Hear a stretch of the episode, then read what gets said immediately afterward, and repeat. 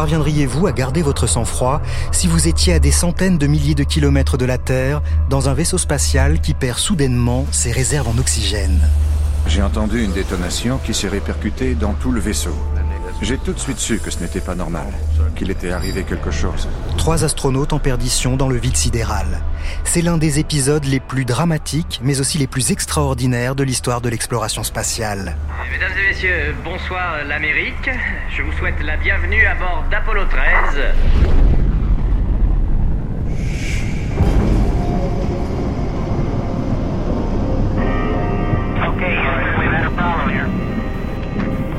Houston. Say again, please. Salut la planète Odyssey Houston, standing by, over. Okay, you're looking at it, Houston. Okay, looks good. Nice work. En avril 1970, à 320 000 km de la Terre, après avoir entendu une explosion, les astronautes de la mission Apollo 13 voient chuter brutalement les réserves en oxygène de leur vaisseau. Ils se réfugient dans le module lunaire, petit véhicule d'exploration conçu pour assurer la survie de deux hommes pendant deux jours. Problème, ils sont trois et se trouvent à quatre jours de la Terre. Au sol, les équipes de la NASA se mobilisent pour imaginer des solutions. On savait qu'il allait être difficile, voire impossible de les ramener.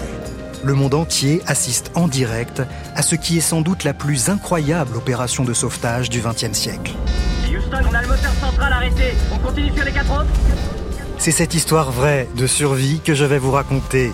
Je suis Daniel Fievet et je vous emmène aux abords de la Lune, dans le sillage de ces trois naufragés de l'espace qui sont parvenus à retrouver le chemin de la Terre in extremis.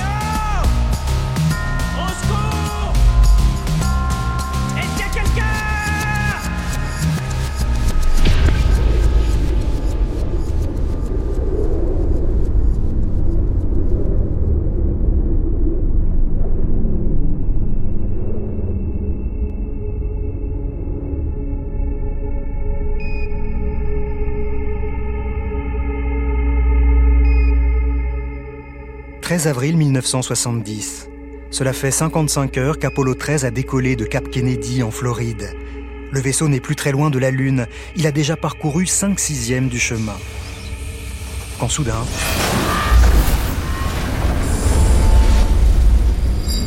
Une violente secousse ébranle le vaisseau. Qui est à l'origine de cette brusque manœuvre? Le commandant Jim Lovell jette un œil interrogateur à son coéquipier Fred Hayes, qui semble tout aussi surpris. Le regard se tourne vers le troisième occupant du module de commande, Jack Swigert. Les yeux écarquillés, lui non plus ne comprend pas ce qui se passe. Personne à bord ne se doute de la gravité de l'incident qui vient de se produire et de ses conséquences. Quelques secondes seulement après la déflagration, sur le tableau de bord, des voyants se mettent à clignoter. Les réserves en oxygène s'effondrent et la production électrique des piles à combustible baisse brutalement. Contrôle, vous captez ça? À vous. À partir de cet instant, plus rien ne va se passer comme prévu. La mission Apollo 13 vient de basculer.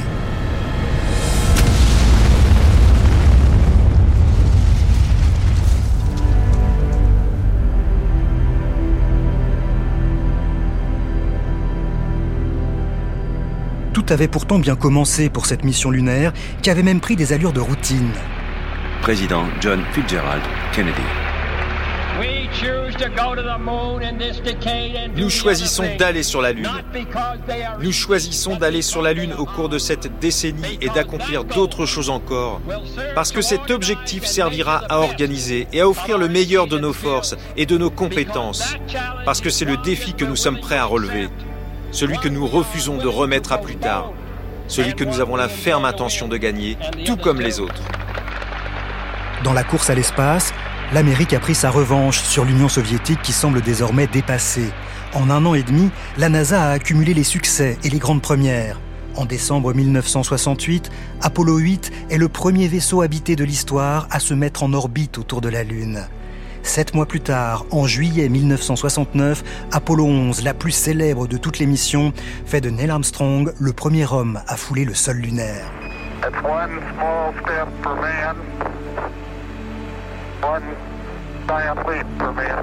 Un petit pas pour l'homme, un grand pas pour l'humanité. En novembre de la même année, Apollo 12 réitère l'exploit et permet à deux autres astronautes de poursuivre l'exploration. Apollo 13 est censé s'inscrire dans cette success story. Petite difficulté supplémentaire, son module lunaire doit se poser en terrain plus accidenté, mais surtout plus intéressant du point de vue géologique que les deux missions précédentes.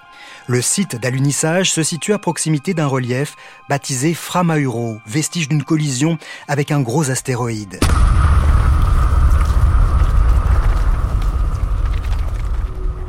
Atteindre cette formation géologique, l'équipage devra suivre une trajectoire plus complexe qu'Apollo 11 et 12. Pas de quoi inquiéter les trois astronautes désignés pour cette nouvelle mission. Le jour du départ, l'équipage est fin prêt. Avec à sa tête, donc, le commandant Jim Lovell, le vétéran, ou le plus expérimenté si vous préférez. Il a 40 ans et c'est sa quatrième mission spatiale. Il faisait partie de l'équipage d'Apollo 8, grâce auquel, pour la première fois, des humains ont vu de leurs yeux la face cachée de la Lune, sans s'y poser. Avec ce quatrième vol, Lovell s'apprête à réaliser son rêve ultime, mettre le pied sur notre satellite naturel. Pour ses deux coéquipiers, ce vol spatial est une première. Fred Hayes, 35 ans, est le pilote du module lunaire, le fameux LEM, baptisé Aquarius pour cette mission. Jack Swigert, 38 ans, est le pilote du module de commande, répondant au nom prédestiné d'Odyssée. Swigert ne foulera pas le sol lunaire. Il devra rester en orbite pendant que ses compagnons mèneront leurs explorations au sol. Mais cela lui convient très bien, d'autant qu'initialement, il ne devait même pas être du voyage. Quelques jours seulement avant le décollage, Swigert a été appelé pour remplacer au pied levé l'astronaute titulaire Ken Mattingly. Ce dernier avait été en contact avec une personne atteinte de la rougeole. Hors de question de prendre le risque qu'il développe la maladie une fois dans l'espace. Participer ou non à une mission spatiale tient parfois à peu de choses. La NASA fait preuve de prudence, mais d'une prudence rationnelle pas de place pour les superstitions chez les scientifiques et les ingénieurs de l'institution spatiale américaine.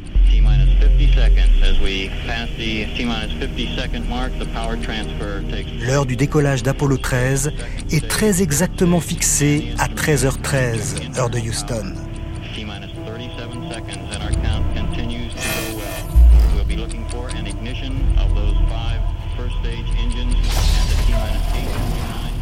Le 11 avril 1970, les trois astronautes prennent place à bord de leur minuscule capsule, juchée à plus de 100 mètres de hauteur, à la pointe de l'imposante Saturne V, la plus grosse fusée jamais construite. À l'heure dite, le compte à rebours est lancé.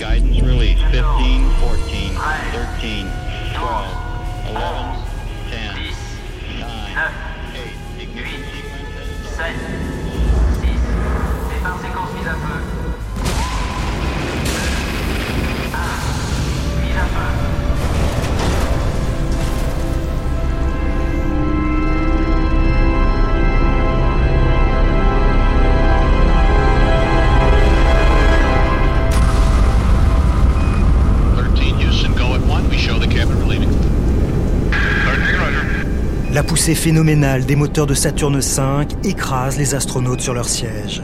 Le sol tremble. Dans un colossal nuage de fumée, la puissante fusée s'arrache du sol de Cap Kennedy. Le spectacle est grandiose, mais peu de gens en profitent.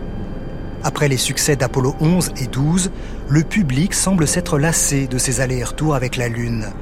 Aucune des grandes chaînes de télévision américaines n'a jugé bon de déprogrammer ses émissions habituelles pour retransmettre en direct ce énième décollage. Trop routinier déjà attention tout de même à l'excès de confiance. Sept minutes après le décollage, alors que la séparation du premier étage de la fusée s'était déroulée normalement, un incident survient. On ne sait pas pourquoi le moteur s'est coupé trop tôt. Le moteur central du deuxième étage de la fusée s'éteint deux minutes trop tôt. Sans lui, Apollo 13 risque de ne pas atteindre l'espace. Pour compenser la perte de poussée, les quatre autres moteurs sont maintenus allumés plus longtemps. Et ça passe. Le vaisseau garde le bon cap. L'incident a été parfaitement géré. Dans sa capsule, le commandant Jim Lovell y voit presque un bon présage. Il se dit que la plupart des missions spatiales connaissent un incident. Optimiste, il veut croire que l'arrêt prématuré du moteur central est l'incident de cette mission et qu'il n'y en aura pas d'autre. Il n'imagine pas à quel point il se trompe. séparation du deuxième étage. Apollo 13 atteint comme prévu l'orbite terrestre basse. Deux heures et demie après le décollage, le troisième étage est rallumé pour lancer le vaisseau sur sa trajectoire de transfert vers la Lune. Le vaisseau est maintenant dans sa configuration de croisière. Celle-ci ne changera que dans quatre jours, une fois arrivé à destination, lorsque le LEM se détachera pour se poser sur la Lune.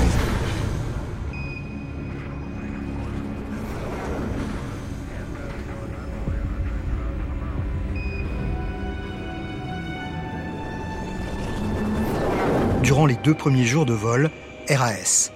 Le calme et la sérénité règnent à bord du module de commande. En tout cas, ce vol vers la Lune est pour l'instant un vol de routine. Espérons qu'il qu'il le demeurera. La trajectoire d'Apollo 13 est si parfaite que la correction qui était prévue pour 8h54 ce matin, heure de Paris, n'a pas eu lieu finalement. C'est vrai, et ce soir, donc, les 3 heures... Pour éviter que l'ennui ne gagne l'équipage quand il ne dort pas, le centre de contrôle de Houston prend le temps de bavarder avec les astronautes. Eh les gars, vous avez bien fait votre déclaration d'impôt? Quelle formalité dois-je remplir pour avoir un délai C'est Swigert, appelé, je le rappelle, en renfort au dernier moment sur cette mission, qui s'inquiète pour sa déclaration d'impôt. Dans l'urgence, il n'a pas eu le temps de la faire et quand il rentrera, la date butoir sera dépassée. Et les gars, j'ai besoin d'un délai. C'est pas de la blague. Arrête, tu fais marrer toute la salle. Ok, mais il y aura peut-être une autre quarantaine qui m'attendra en retour. Et pas seulement médicale. On verra ce qu'on peut faire pour toi, Jack.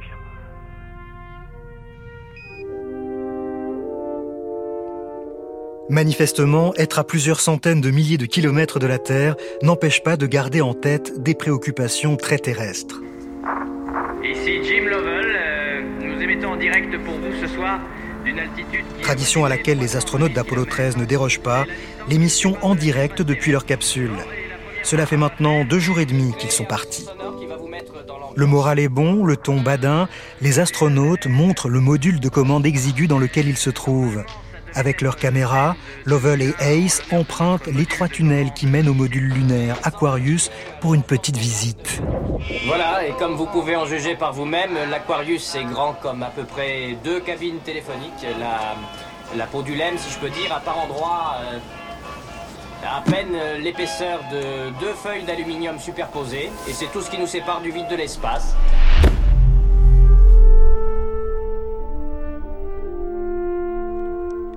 Une fois de plus, aucune grande chaîne de télévision ne diffuse en direct ces images. Les astronautes n'en ont pas été informés pour ne pas risquer d'affecter leur morale inutilement.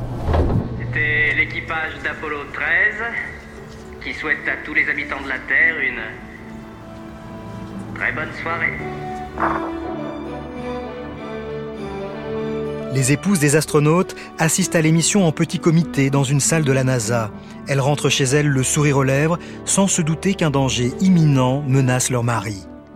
Une petite demi-heure après le direct, le centre de contrôle demande aux astronautes d'effectuer une opération des plus banales. Nous avons encore une tâche pour vous.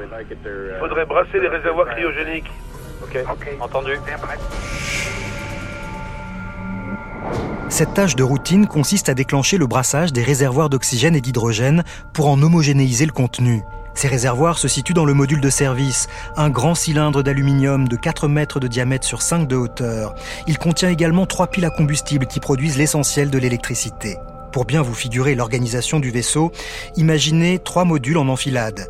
D'abord le module de service avec les réservoirs et les piles à combustible. Au-dessus, le module de commande, Odyssée, dans lequel les astronautes se trouvent. Et encore au-dessus, le module d'exploration lunaire Aquarius qui attend sagement son heure, les pattes repliées. Obéissant aux instructions de Houston, Swigert déclenche le brassage des deux réservoirs d'oxygène. 16 secondes plus tard, survient la fameuse secousse qui restera à jamais gravée dans la mémoire des astronautes.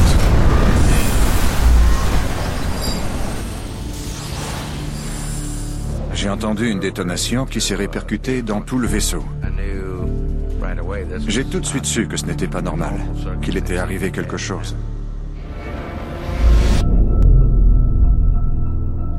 Fred Hayes, encore dans le tunnel entre le module lunaire et le module de commande, voit les cloisons bouger autour de lui. Swigert, attaché à son siège, sent l'astronef trembler. Lovell, qui flotte dans la capsule, perçoit comme un grondement de tonnerre. Les trois hommes échangent des regards dans lesquels se lisent la surprise et la peur. Au-dessus de la tête de Swigert, un voyant jaune se met à clignoter. Une alarme retentit dans le casque de Ace, puis une lumière sur le panneau électrique signale une chute de tension soudaine.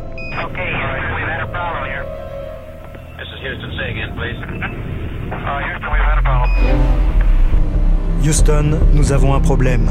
Le message, pour le moins euphémique, délivré sur un ton neutre par les astronautes, est entré dans l'histoire. Au centre de la NASA, après un rapide coup d'œil à leur console, les contrôleurs s'affolent. On a plus qu'un problème, s'écrie l'un d'entre eux.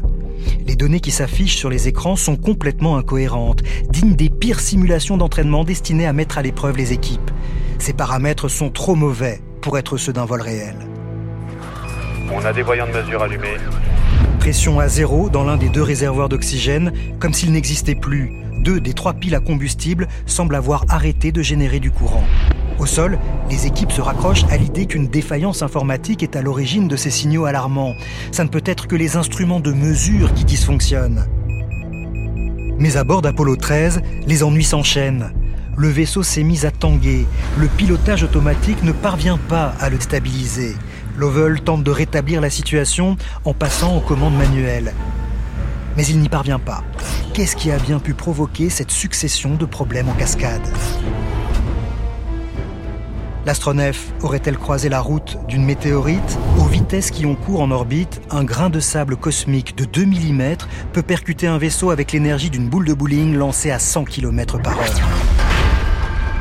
C'est le scénario catastrophe redouté par tous les astronautes, mais il est statistiquement peu probable. Il y a peut-être une autre explication. Pour essayer de comprendre, Jim Lovell jette un coup d'œil par le hublot latéral de sa capsule. Stupéfaction. Un fin nuage blanc entoure le vaisseau et s'étend à des kilomètres à la ronde. J'ai l'impression que nous avons une fuite vers l'extérieur. Nous sommes en train d'évacuer quelque chose dans l'espace. Compris. Nous notons. Il y a fuite. C'est du gaz, semble-t-il. Tu peux donner des précisions D'où sort-il Pour l'instant, ça se manifeste à travers le hublot numéro 1. Malgré le calme apparent de cet échange, ce message fait l'effet d'un coup de tonnerre dans la salle de contrôle de Houston. Plus aucun doute possible, il ne s'agit pas d'une simple panne informatique. Pas besoin d'être ingénieur à la NASA pour le comprendre, les données indiquant que le réservoir d'oxygène numéro 2 a disparu sont exactes. Son contenu est en train de se répandre dans le vide spatial. Lovell consulte la jauge du réservoir d'oxygène numéro 1, censé être intacte. C'est alors qu'il s'aperçoit avec effroi que l'aiguille baisse lentement mais continuellement. Hé les gars, vous avez vu quelque chose sur l'autre réservoir? As-tu remarqué la pression cryo du réservoir d'oxygène numéro 1 Affirmatif. Résumons. L'un des deux réservoirs d'oxygène principaux n'existe plus et l'autre fuit. C'est d'ailleurs certainement cette expulsion d'oxygène vers l'extérieur qui est à l'origine des embardés du vaisseau. À Houston, il ne fait plus aucun doute qu'une explosion a commis de très sérieux dommages dans le module de service. Plus tard, l'enquête en révélera la cause. Un fil électrique au niveau du réservoir d'oxygène numéro 2 avait été endommagé lors des opérations de maintenance bien avant le décollage. En activant le brassage, une étincelle sur le fil dénudé a embrasé le réservoir.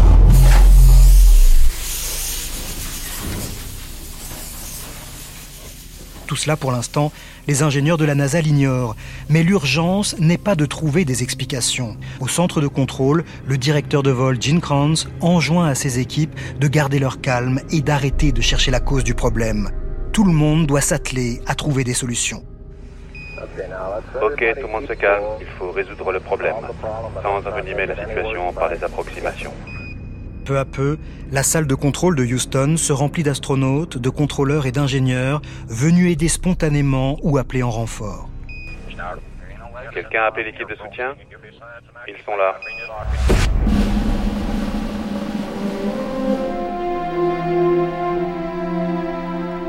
La nouvelle de l'accident s'est rapidement propagée. Cette mission dont les médias se désintéressaient fait maintenant la une des journaux du monde entier.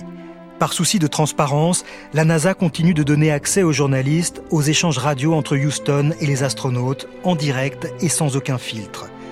Toute la planète est tenue informée de la situation quasiment en temps réel.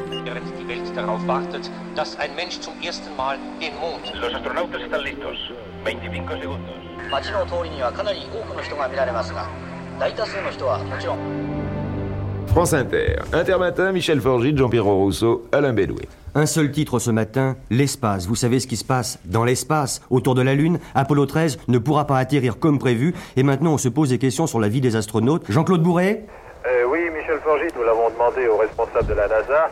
Ils ont dit surtout pas d'affolement, gardez votre calme, faites comme les astronautes qui, eux, gardent leur calme. Pour l'instant, il n'y a aucun danger, la vie des astronautes n'est pas menacée. Is ABC science editor Jules Sur la chaîne américaine ABC, le ton du journaliste Jules Bergman, expert reconnu des vols spatiaux, est plus alarmiste. Il estime à 10% la probabilité de voir l'équipage revenir vivant.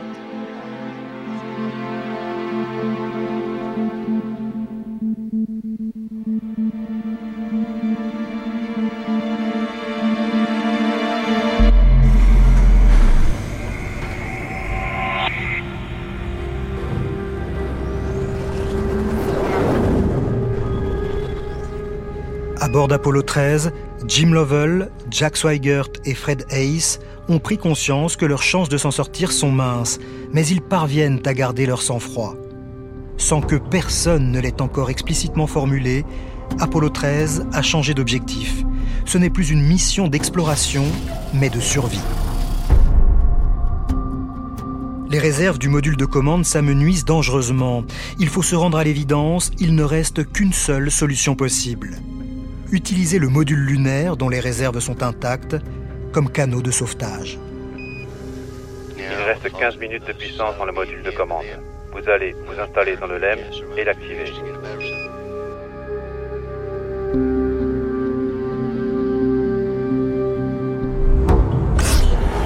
Une course contre la montre s'engage. En moins d'un quart d'heure, il faut activer le module lunaire Aquarius et éteindre proprement le module de commande de façon à pouvoir le réactiver dans la dernière phase du retour. Lui seul est équipé du bouclier thermique permettant de rentrer dans l'atmosphère.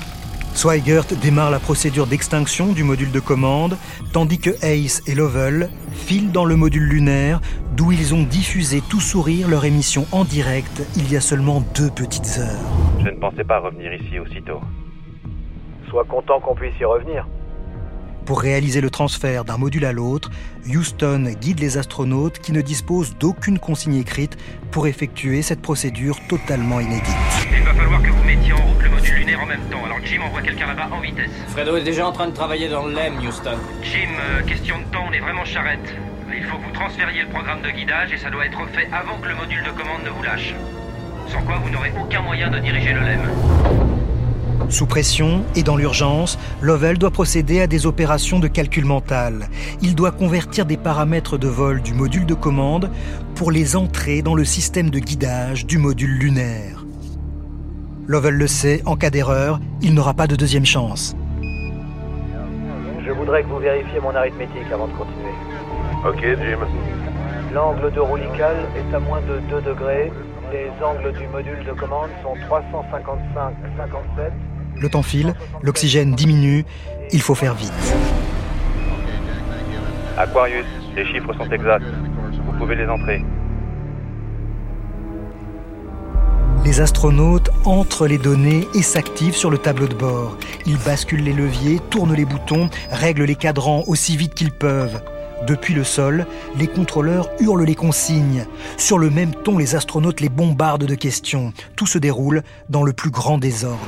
Vous avez plus que 5 minutes, Jack. Il ne reste plus que 5 minutes quand enfin le LEM s'allume. Swigert quitte le module de commande, à présent sombre et silencieux, pour rejoindre ses deux coéquipiers dans le module lunaire, dernière poche de vie du vaisseau. Tout de suite, j'appelle nos envoyés spéciaux à Houston, Pierre Salviac et Jean-Claude Bourret. Oui, ici Houston, j'arrive à l'instant même de la conférence de presse qui vient de se tenir dans la grande salle de presse. Un sourire inquiet sur le visage des responsables de la NASA. Ils nous ont donné des précisions que je vais essayer de vous livrer en vrac maintenant. Les astronautes sont dans le LEM à l'heure actuelle. Ils y resteront jusqu'à l'entrée dans l'atmosphère. À ce moment-là, ils pénétreront dans le module de commande et le LEM sera éjecté. Cela fait 57 heures qu'Apollo 13 a quitté la Terre et un peu plus de deux heures que l'explosion a eu lieu. En s'installant dans le module lunaire, les astronautes ont gagné un peu de répit, mais ils sont loin d'être tirés d'affaire. Comment les faire revenir sur Terre avant que les réserves du LEM ne soient épuisées? Pour le moment, à la NASA, personne n'a la réponse. La priorité est de se mettre d'accord sur le plan de vol du retour deux stratégies s'affrontent. Pour certains ingénieurs, il faut utiliser le moteur fusée du module de service pour freiner et repartir immédiatement dans l'autre sens. Ce serait la solution la plus rapide, mais aussi la plus risquée. Personne ne sait à quel point le moteur du module de service a été endommagé lors de l'explosion. C'est pourquoi une autre partie des ingénieurs préconise de laisser Apollo 13 poursuivre son chemin vers la Lune pour en faire le tour. C'est l'attraction lunaire qui infléchira la trajectoire du vaisseau et le renverra par effet de fronde vers la Terre. Le moteur du LEM sera utilisé pour ajuster la direction. Gene Kranz, le directeur de vol, opte pour cette deuxième option.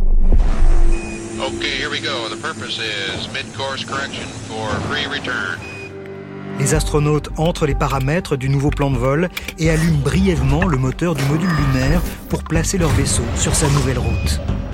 Ok, on est prêt. Contrôle, tout va bien Ok.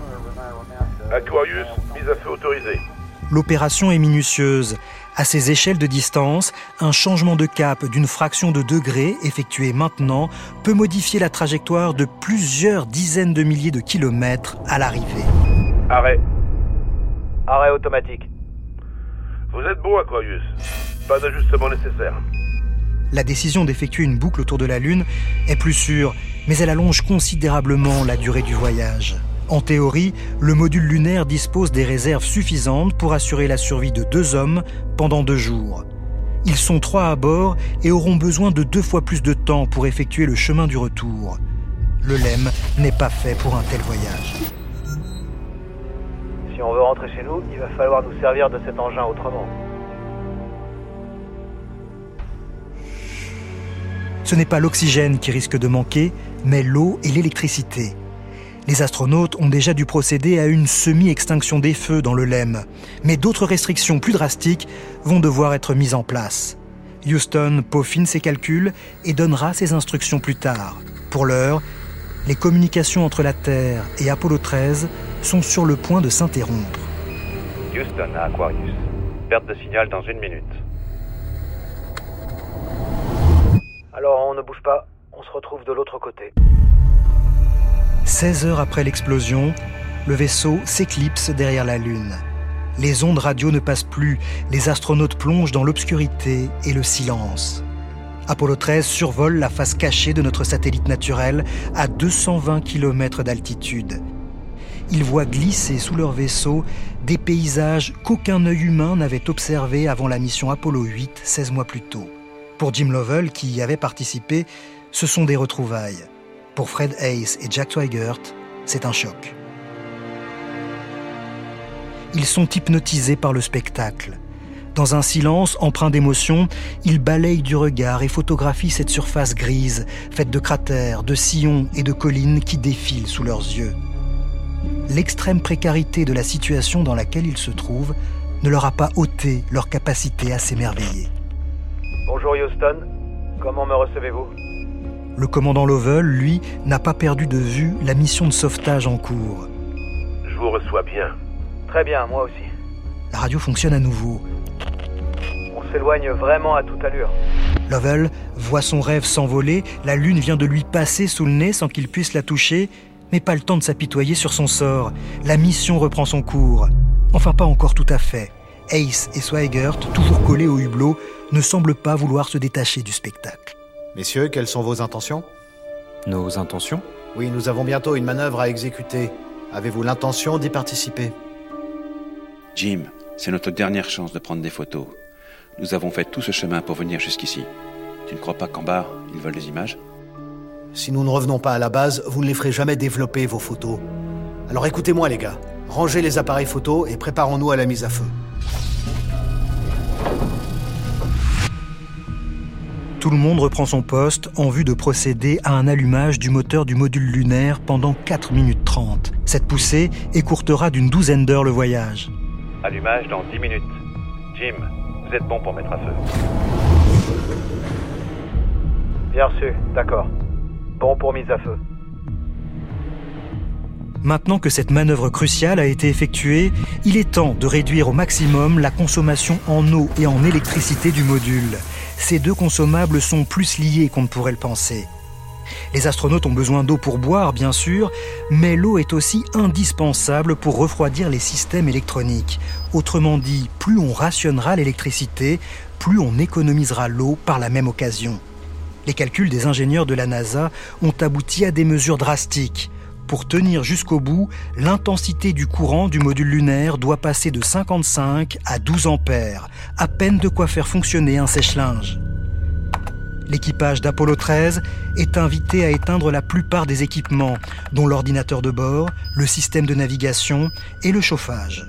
Dans le vaisseau, la température descend en dessous des 5 degrés. Les trois astronautes luttent comme ils peuvent contre le froid. Ils enfilent tous leurs sous-vêtements de rechange, trois couches l'une au-dessus de l'autre. Le remède est moyennement efficace. Pour tenter de se reposer, ils s'isolent à tour de rôle dans le module de commande désactivé, mais le froid perturbe leur sommeil. Ils dorment rarement plus d'une heure, souvent beaucoup moins. La fatigue s'installe. Un danger plus insidieux menace l'équipage. La concentration en dioxyde de carbone de l'atmosphère confinée du vaisseau s'élève lentement.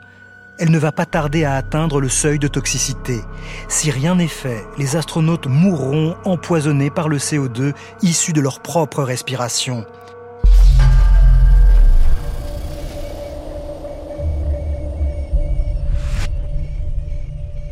Le problème provient des filtres à dioxyde de carbone du module lunaire. Leurs cartouches chargées de capter le CO2 sont saturées. Il faudrait utiliser celles du module de commande mis en sommeil.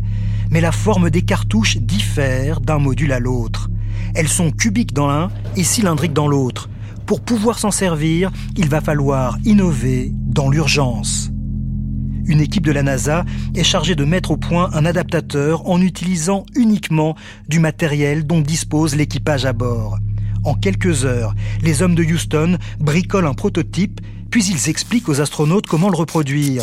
Ils doivent utiliser du ruban adhésif, la couverture en carton de leur manuel de vol et l'emballage en plastique des sous-vêtements qu'ils devaient porter sur la Lune.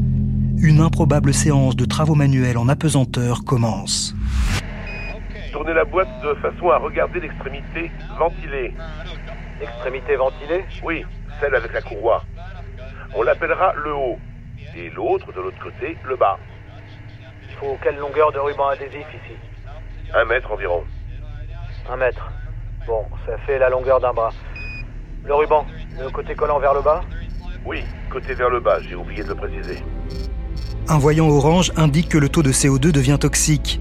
À cet instant de la mission Apollo 13, la survie des trois astronautes ne tient plus qu'à quelques morceaux d'adhésif et un sac en plastique. Joe, je mets la face adhésive vers le bas, c'est ça Sur le morceau que je dois placer. Oui, c'est exact. Une fois mis en place, l'adaptateur de fortune fonctionne parfaitement. Le taux de CO2 diminue à mesure que l'air est filtré. Les astronautes respirent. Les équipes de Houston aussi.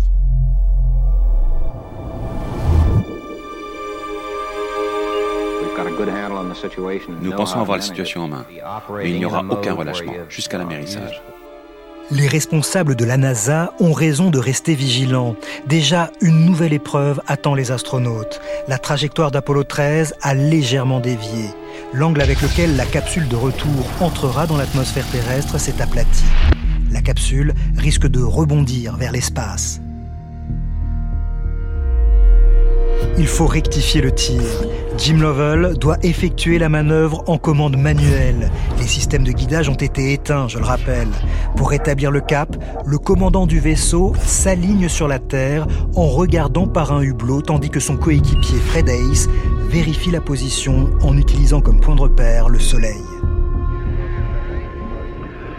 Fred, quand Jim aura la Terre au centre de son hublot, tu devrais avoir le Soleil dans le télescope d'orientation.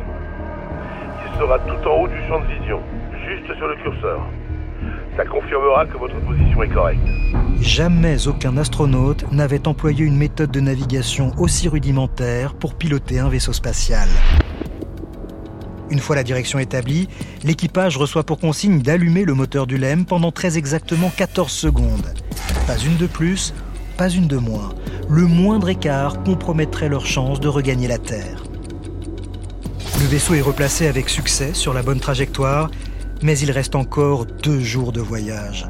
Ce séjour prolongé dans l'espace en conditions dégradées met les astronautes à rude épreuve. Dans le froid glacial du module de commande reconverti en chambre, ils tentent désespérément de trouver le sommeil en restant le plus immobile possible.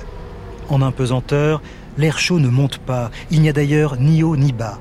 Toute l'astuce consiste à essayer de rester enveloppé dans la fine couche d'air réchauffée par leur propre corps sans la disperser par des mouvements intempestifs. Les astronautes boivent de moins en moins, pour économiser l'eau bien sûr, mais il y a une autre raison. Houston leur a demandé de ne plus utiliser le système qui leur permettait d'évacuer leur urine à l'extérieur du vaisseau. Ces dégagements à répétition risquaient d'infléchir la trajectoire. Résultat, les poches d'urine pleines se sont accumulées dans la cabine. C'est donc aussi pour éviter d'être submergés que les astronautes se sont mis d'accord pour boire le moins possible. Cette décision a eu une conséquence fâcheuse pour Fred Hayes, qui souffre à présent d'une infection urinaire. Son teint livide et ses accès de fièvre inquiètent de plus en plus ses deux compagnons. Oh Fred, tu vas bien? Ouais, oui, ça va. Pourquoi? T'as pas l'air, c'est tout. Eh bien, ça va. Tu veux que je te passe le thermomètre, Fred? Il est là-haut, dans la première pharmacie. Non, t'inquiète pas. T'es sûr? J'en suis sûr. Ah, tu sais, c'est pas un problème. Je dis ça va. Ok, ok.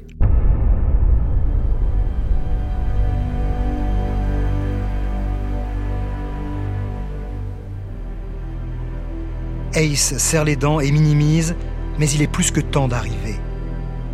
Le 17 avril au petit matin, les astronautes d'Apollo 13 préparent leur vaisseau pour entrer dans l'atmosphère. Ils larguent le module de service par lequel la catastrophe est arrivée. À travers leur hublot, ils voient s'éloigner dans le vide spatial le gigantesque cylindre d'aluminium de 24 tonnes. Ils ont enfin sous les yeux les dégâts causés par l'explosion. Il y a tout un côté du vaisseau qui manque. Près de l'antenne. Le panneau a été arraché de la base jusqu'au moteur.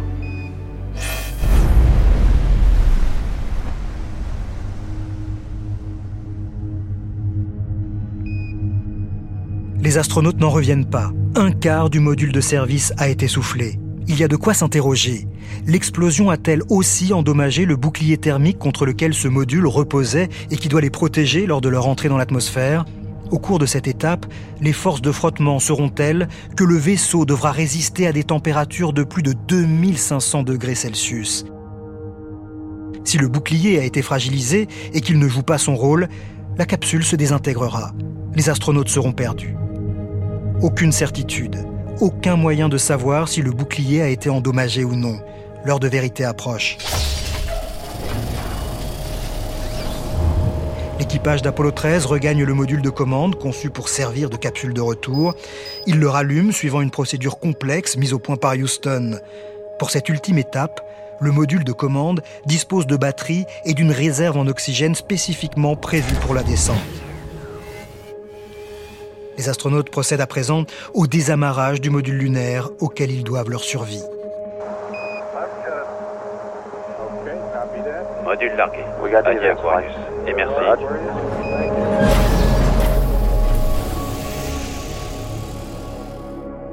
Ainsi débarrassée de ses appendices devenus inutiles, la capsule est prête pour le grand final. Dès qu'elle entrera dans l'atmosphère, l'élévation de température rendra impossible toute communication avec la Terre pendant 4 minutes, selon les calculs de Houston. On a encore tout vérifié. Pour le centre de contrôle, tout est en place. Dans l'océan Pacifique, un porte-hélicoptère a été positionné sur la zone d'amérissage prévue. Son équipage scrute le ciel. La minuscule capsule s'apprête à entrer dans l'atmosphère terrestre à la vitesse de 40 000 km par heure. Les astronautes, déjà très éprouvés, vont devoir endurer une violente décélération. Avant cette ultime épreuve à l'issue incertaine, ils adressent un dernier message à Houston. Tout ce que je sais, les gars, c'est qu'ici, tous autant que nous sommes, nous tenons à vous remercier pour le formidable boulot que vous avez accompli. C'est la vérité vraie. Dites-vous bien, les gars, que ça a été un plaisir. Il devrait être rentré dans l'atmosphère. Les secondes s'égrènent lentement. À Houston, les contrôleurs ont l'œil rivé sur leur chronomètre. L'attente est interminable. Arrivé au terme des 4 minutes fatidiques, le centre de contrôle tente un appel. Apollo 13 Apollo 13 Pas de réponse. Tous les contrôleurs du centre de la NASA sont debout, devant leur pupitre. Le chronomètre tourne dans un silence de mort. Ici Houston, à vous. La planète entière retient son souffle. Toujours euh, rien, toujours aucun dialogue. Il y a maintenant 4 minutes 32 secondes que la cabine spatiale a pénétré dans les couches supérieures de l'atmosphère. Les énormes hélicoptères de la Rescue de la marine américaine sont en train de tourner autour d'une large zone où doit atterrir, amérir plus exactement la cabine d'Apollo 13, mais pas de contact radio. À Houston, on attend toujours. Ça va faire bientôt 5 minutes que l'entrée dans l'atmosphère a eu lieu. Des radars détectent un objet en haute altitude au-dessus de la zone d'amérissage, mais la capsule reste désespérément silencieuse. Apollo 13 Apollo 13 Dans la salle de contrôle, on commence à redouter le pire. Ici Houston, à vous. Toujours aucune réponse. Quand tout à coup, OK Joe. Ces deux petits mots adressés au contrôleur des communications à Houston, Joe Kerwin, déclenchent un immense soulagement. Le silence radio a été plus long que prévu car l'angle d'entrée dans l'atmosphère était légèrement différent de celui qui avait été pris en compte dans les calculs. Après avoir parcouru plus de 800 000 km en six jours à travers le vide sidéral, les trois astronautes de la mission Apollo 13 sont de retour sur Terre. Sous les applaudissements, la capsule, accrochée à ses trois parachutes rouges et blancs, descend lentement. Police des Houston, ça fait du bien d'être dans vos parachutes. Les journalistes du monde entier retransmettent en direct le dénouement de cette mission qui avait commencé dans l'indifférence générale. La cabine va bientôt toucher la mer. Ça va être le fameux splashdown prévu dans le plan de vol, c'est-à-dire le, point de contact avec la mer. Attention, 3 secondes, 2 secondes, 1 seconde, stop Voilà. Et on applaudit dans la salle tandis que les corolles des trois parachutes s'affaissent doucement dans la mer. Voici, voici le point final à l'étonnante aventure de ces trois hommes qui étaient partis à la conquête d'un autre monde et qui sont revenus soutenus par la totalité du monde. Le 17 avril à 12h07, heure de Houston, la capsule se pose en douceur sur l'océan Pacifique. À son bord, les astronautes sont déshydratés, ils ont perdu à eux trois 14 kilos, Fred Ace est toujours fiévreux, mais ils sont vivants. Leur cauchemar est terminé. Oui, ça y est, le sas est ouvert. On voit la porte qui s'est rabattue du côté droit, du côté gauche exactement de la cabine. Et voilà, un premier astronaute sort, je ne sais pas qui c'est, il est en combinaison blanche, il a fait un saut très souple d'abord. Il a fait un saut très souple, il n'est pas du tout maladroit dans ses gestes, contrairement à ce qu'on supposait. Et il est maintenant assis très tranquillement dans le bateau pneumatique sous la surveillance de son ange gardien, l'un des quatre hommes grenouilles. Et il regarde avec attention son second camarade qui va sauter lui aussi. Hop là, et voilà, il se retrouve déjà à deux dans le bateau pneumatique. Il ne reste plus que le troisième survivant de l'espace qui sort à son tour. Ah, ils sont dans une forme exceptionnelle sur le plan physique. Je ne m'attendais pas du tout à, cette, à, cette- ce dynamisme, à cette souplesse.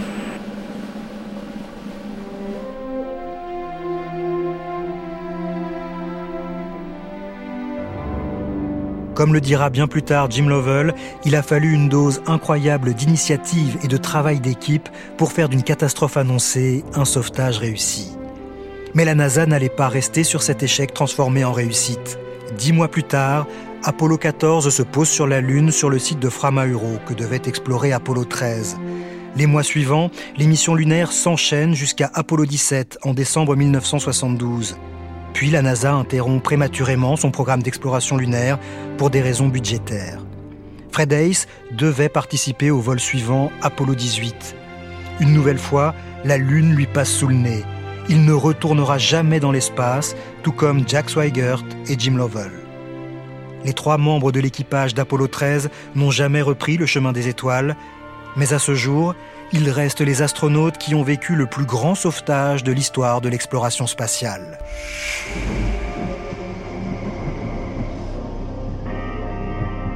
In Extremis, une histoire de survie est un podcast original de France Inter.